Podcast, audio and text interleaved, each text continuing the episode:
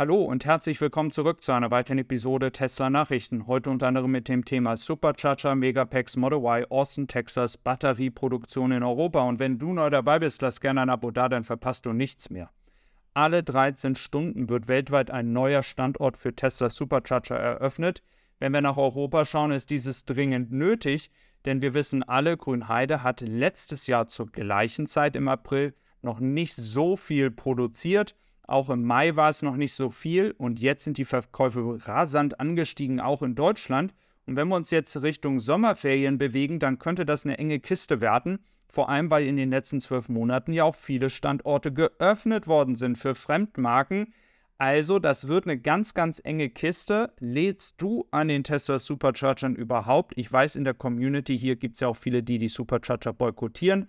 Lass mich das gerne wissen. Das würde mich auf jeden Fall interessieren. Was die Abstimmung betrifft, kannst du jetzt übrigens auch Garmisch-Partenkirchen als Gewinner sehen. Das ist schon ein bisschen länger so, aber nur als Info, wenn du dieses gelbe Sternchen siehst, das ist der Gewinner der Abstimmungen und der wird dann gebaut, weil ja die Menschen entschieden haben, dass dieser Standort gebaut werden soll. Und so wird das in Zukunft dann auch weitergehen.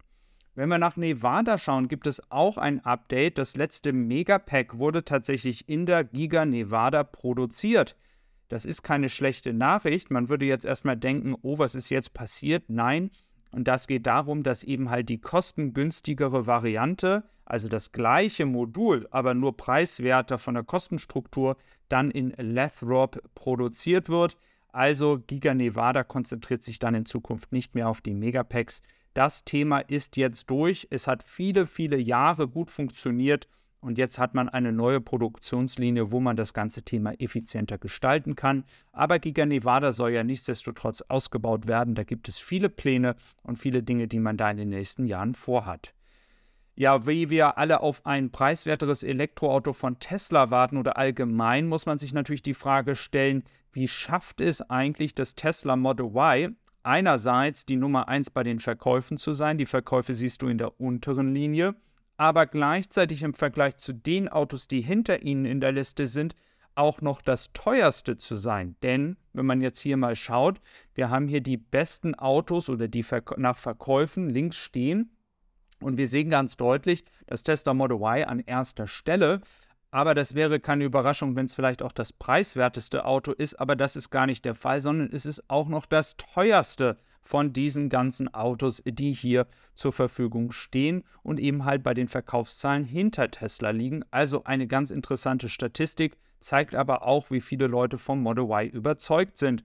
Und wenn es um die Elektroautoverkäufe weltweit geht, dann schau dir mal das an. Wir haben nämlich hier noch den März drin, der April wird jetzt dann demnächst kommen. Aber schon im März sind wir gar nicht mehr so weit entfernt von den Gesamtzahlen weltweit von 2020. Und das zeigt einfach mal, wie schnell das Wachstum geht. Also es wird in diesem Jahr sicherlich die 10 Millionen Marke geknackt und wir sprechen hier von rein elektrischen Autos. Und das ist dann doch schon ein sehr, sehr guter Anteil an den Gesamtverkäufen weltweit. Wie sich hier die Verbrennerverkäufe entwickeln, das bleibt natürlich abzuwarten. Davon hängt natürlich dann ab, wie viel Anteil Elektroautos weltweit an den gesamten Neuverkäufen haben. Äh, das ist noch schwer abzuschätzen, aber die 10 Millionen Marke sollte auf jeden Fall fallen. Und wo die Strategie natürlich klar ist, ist in China.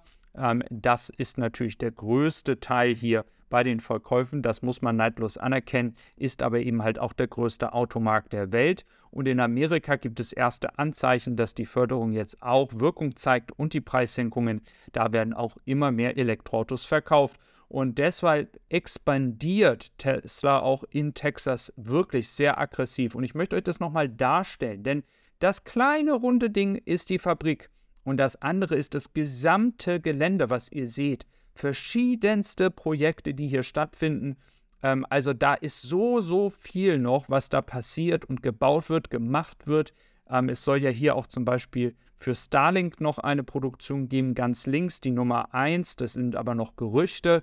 Also da passiert ganz, ganz viel. Ein Riesengrundstück und äh, das ist, wie gesagt, sehr, sehr spannend, was Tesla hier in den nächsten Jahren aufbauen wird. Und das sind ja auch die Vorzeichen für Grünheide. Also wer glaubt, dass jetzt man hier in Grünheide, wenn man 10.000 Autos pro Woche produziert, am Ende ist und aufhört, der hat äh, das ganze Konzept noch nicht so verstanden. Da wird in Grünheide noch sehr, sehr viel passieren.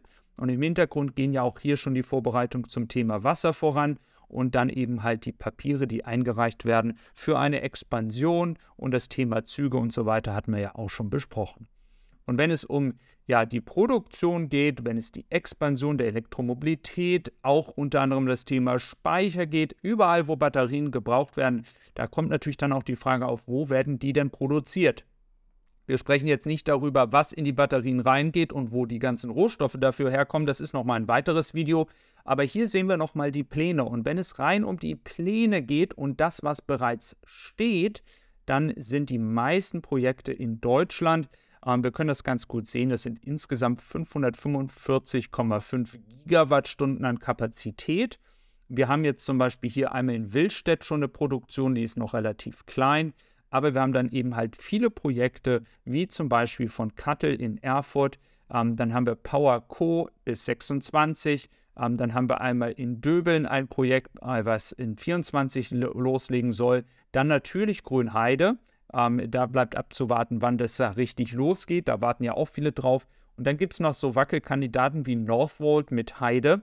Denn da gibt es ja auch noch heiße Diskussionen, ob das überhaupt ähm, passieren wird mit den 60 Gigawattstunden. Dann haben wir noch Kaiserslautern, das ist aber noch sehr weit entfernt. Wir sehen also im Vergleich zu anderen Ländern ist der Standort Deutschland bei der Batterieproduktion doch sehr reizvoll. Und wenn wir dann schauen, was für Batterien hier gebaut werden, dann sind es vorwiegend LFP und NMC-Batterien. Also LFP-Batterien kennen vielleicht diejenigen, die ein Model Y in der Standardvariante haben. Und dieses hat ja eine LFP-Batterie. Auch das Model Y mit dem Hinterradantrieb hat eine LFP-Batterie. Die kommt aber zurzeit noch aus China.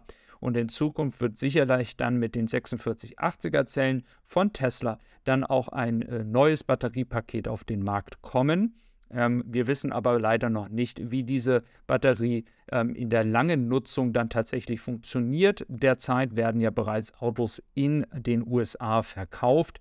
Was dann aber die Erfahrungen sind, da müssen wir noch ein bisschen abwarten. Also du siehst, es passiert viel in Europa, auch wenn wir hier ja oft sehr negativ eingestellt sind und viele dieser Projekte sicherlich noch nicht unterschriftsreif sind und natürlich auch noch storniert werden können. Es ist auf jeden Fall einiges, was hier passiert. Und da müssen wir mal schauen, wie sich das bis 2030 ähm, entwickelt. Denn wenn wir über Verbrennerverbot sprechen, dann wird dieses Thema natürlich immer wichtiger werden, dass hier die Batterieproduktion ist. Und was auch wichtig ist, ist der Schutz deines Teslas. Schutzfolien hinten für den Kofferraum oder für die Einstiegsleisten über den ähm, Code, den du am Anfang des Videos gesehen hast, nämlich Marian 2023, kannst du auf diese Produkte 10% ähm, tatsächlich noch sparen. Aber das gilt nicht nur für die, aber ich kann dir wärmstens diese Schutzfolien empfehlen, denn diese schützen wirklich deinen Tester. Schau gerne auf Tessie Supply vorbei. Ich freue mich auf dich. Mach's gut. Bis dann und tschüss.